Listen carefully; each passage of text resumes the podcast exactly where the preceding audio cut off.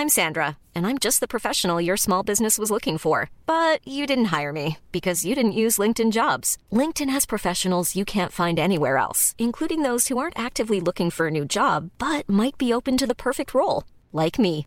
In a given month, over 70% of LinkedIn users don't visit other leading job sites. So if you're not looking on LinkedIn, you'll miss out on great candidates like Sandra. Start hiring professionals like a professional. Post your free job on linkedin.com/people today. Il existe une fenêtre de tir très courte pour assurer un avenir vivable pour tous. Les choix et les actions pour cette décennie auront des répercussions aujourd'hui et pendant des milliers d'années. Cette phrase, c'est l'une des nombreuses conclusions du tout nouveau rapport du GIEC, donc le groupe d'experts de l'Organisation des Nations Unies sur le climat. Alors vous allez me dire peut-être encore un rapport sur le climat. Et oui, c'est vrai qu'on a eu trois rapports du GIEC sortis en un an et demi. On en avait parlé déjà sur ce format des actus du jour à l'époque. Mais là en l'occurrence, c'est sur le rapport le plus important. En fait, ce nouveau rapport des scientifiques du GIEC, c'est une synthèse de tous les autres rapports, et le GIEC on sort des comme ça tous les 6 à 9 ans. Bref, c'est absolument essentiel, et je vais donc vous le résumer en quelques minutes. C'est le sujet donc à la une de nos actualités du jour aujourd'hui sur YouTube et en version podcast audio. Et évidemment, pas d'inquiétude, on va parler du 49.3 et de la réforme des retraites juste après. Alors, le premier constat de ce rapport des experts et scientifiques du climat de l'ONU est sans appel, les activités humaines ont sans équivoque provoqué le réchauffement de la planète. Alors je sais, ça peut paraître complètement évident que ce sont les activités humaines qui réchauffent le climat, mais il faut voir que ça ne l'est pas pour tout le monde malheureusement. En effet, en 2019, un sondage du Forum économique mondial a montré qu'une personne sur trois dans le monde eh bien, ne sait pas que nous sommes la cause de tout cela, à cause de nos émissions de gaz à effet de serre notamment, et les réponses des Français ne sont pas bien meilleures d'ailleurs que la moyenne mondiale. Concrètement, le rapport donne un chiffre, les températures se sont déjà réchauffées de plus de 1,1 degré par rapport à 1850. Et ce qui est assez marquant, c'est que les scientifiques de l'ONU pour le climat estiment possible que le réchauffement dépasse 1,5 degré à court terme, autour de 2030-2035, au vu de la trajectoire actuelle. En effet, pour limiter le réchauffement à 1,5 degré par rapport à 1850, il faudrait diminuer nos émissions de gaz à effet de serre de moitié d'ici à 2030, ce qui est un enjeu absolument euh, énorme. Or, eh bien, de nombreux projets déjà engagés, souvent euh, considérés comme des bombes climatiques, pourraient rendre tout cela impossible. Et ce seuil de 1,5 degré, pourquoi est-ce qu'il est important? Eh bien, il est marquant car c'était euh, l'objectif principal de l'accord de Paris sur le climat en 2015. Et ça paraît peu peut-être dit comme ça 1,5 degré, mais en réalité, à l'échelle mondiale, et pour tout un tas de raisons qu'on aura l'occasion de développer, les conséquences sont très très nombreuses. La deuxième conclusion clé à retenir de cette synthèse, c'est la suivante. 3,3 à 3,6 milliards de personnes vivent dans des conditions hautement vulnérables au changement climatique. On parle donc de quasiment un habitant sur deux sur la planète Terre qui vit donc dans des contextes hautement vulnérables au changement climatique. Et vous le voyez, hein, la citation euh, du rapport du GIEC est bien au présent, pas pour un futur en 2050 ou en 2100. On parle bien de conséquences du changement climatique qui sont déjà là et qui vont s'intensifier dès maintenant. Les scientifiques du GIEC indiquent que les conséquences sont pires que ce qu'ils avaient prévu euh, par le passé. Ils écrivent notamment, je cite, dans tous les scénarios, de nombreux risques liés au climat sont plus élevés que ce qui était estimé par notre précédent euh, rapport en 2014.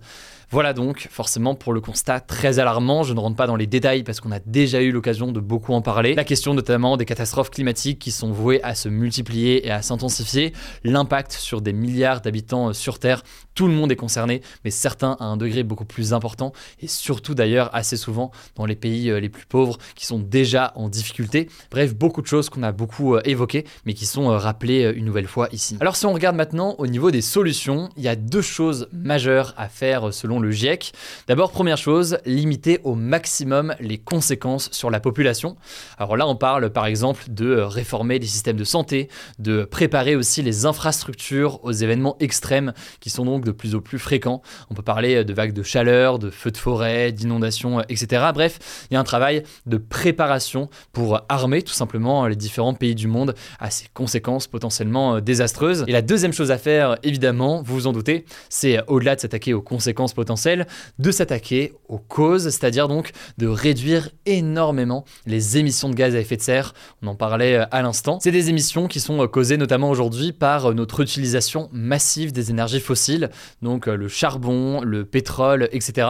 Et ce que disait très concrètement l'un des rapports du GIEC l'an dernier, c'est que pour limiter le réchauffement climatique à 1,5 degré d'ici à 2050, il faudrait diminuer l'utilisation du charbon de 95%, du pétrole de 60% et du gaz de 45% par rapport au niveau de 2019. Autrement dit, c'est une baisse absolument drastique. Et ça, on va pas rentrer dans tous les détails aujourd'hui, mais ça passe évidemment par des moyens de production d'énergie plus décarbonés, comme par exemple les énergies euh, renouvelables, mais aussi un enjeu important de limiter la demande en énergie. Il ne suffit pas euh, de produire de l'énergie euh, plus verte, mais il faut aussi faire attention à la quantité d'énergie qui est demandée via notre activité. Et là-dessus, toujours hein, selon le GIEC, il est possible d'agir à tous les niveaux, que ce soit du côté des États, des entreprises, mais aussi des individus qui peuvent agir par des changements de comportement ou de mode de vie. Bref, voilà donc pour ce résumé. Alors vous vous dites peut-être que tout ce que je vous dit là n'est pas super nouveau ou alors que c'est assez euh, évident. Si jamais c'est évident pour vous, euh, tant mieux, c'est une bonne nouvelle. Mais c'est très marquant de voir que les experts de l'Organisation des Nations Unies actent tout ça, qu'ils actent et qu'ils montrent aussi que ce qui est fait actuellement à l'échelle mondiale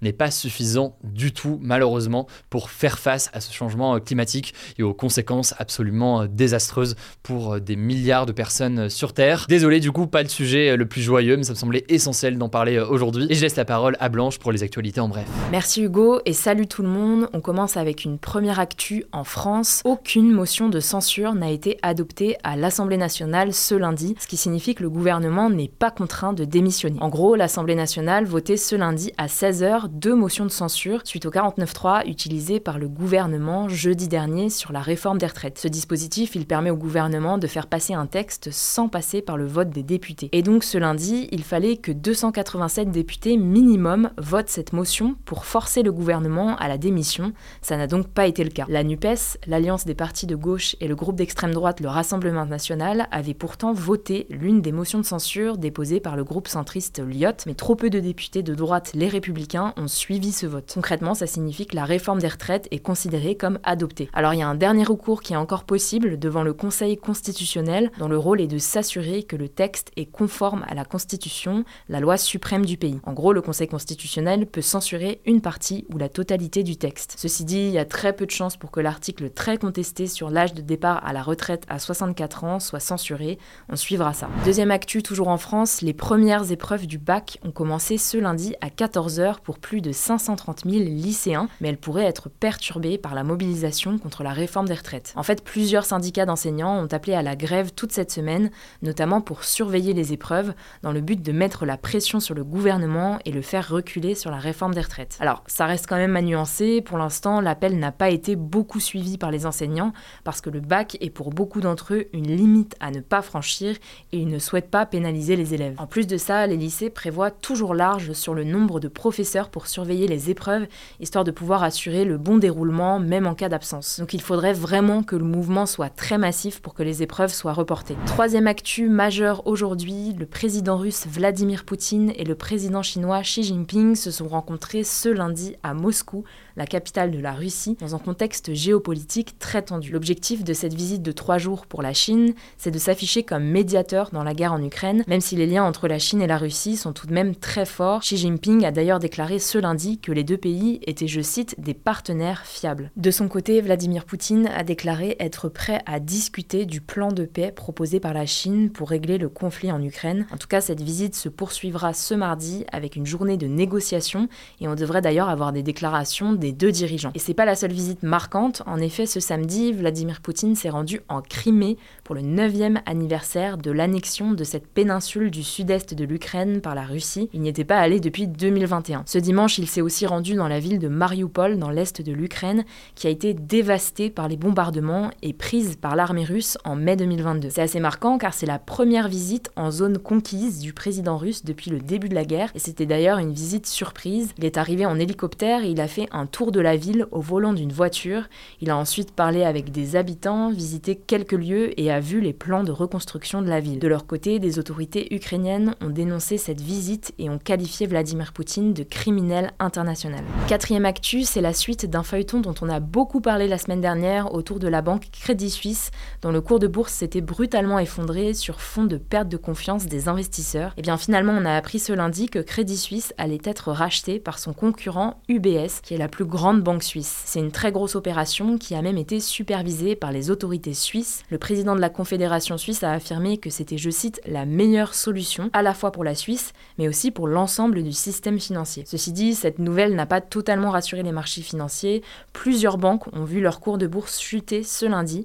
On vous a mis des liens en description si vous voulez avoir plus de détails. Cinquième actu aux États-Unis, le Wyoming est devenu le premier État américain à interdire la pilule abortive, un médicament qui permet de mettre fin à une grossesse avant 10 semaines. En fait, depuis que la Cour suprême, qui est donc la plus haute instance judiciaire américaine, a annulé en juin 2022 le texte qui garantissait le droit d'avorter dans tout le pays, une quinzaine d'États américains ont décidé de bannir le droit à l'avortement de leur territoire. Mais ce vendredi, c'est une nouvelle étape qui a été franchie. C'est la première fois donc que la pilule abortive est rendue illégale sur un territoire américain. Ce médicament, c'était l'un des derniers moyens légaux pour interrompre une grossesse, comme l'avortement chirurgical est déjà complètement interdit. Et c'est pas tout, le gouverneur républicain de l'État, Mark Gordon, donc du même camp que Donald Trump, veut même aller plus loin et inscrire une interdiction totale de l'avortement dans la constitution du Wyoming, la loi suprême de l'État. On suivra ça. Sixième actu, en Nouvelle-Calédonie, un archipel français situé en Océanie, les plages de la capitale Nouméa vont être interdites à la baignade pour au moins 8 mois après des attaques de requins. En fait, la décision de fermer les plages a été prise au mois de février après l'attaque mortelle d'un touriste australien par un requin. Et la maire de Nouméa vient de décider de prolonger cette interdiction jusqu'à ce que des barrières anti-requins soient installées pour sécuriser les plages. Il faudra donc patienter au moins jusqu'au 31 décembre pour pouvoir de nouveau s'y baigner. Enfin, dernière actu, et c'est une bonne nouvelle, le journaliste Olivier Dubois, correspondant pour plusieurs médias français au Mali,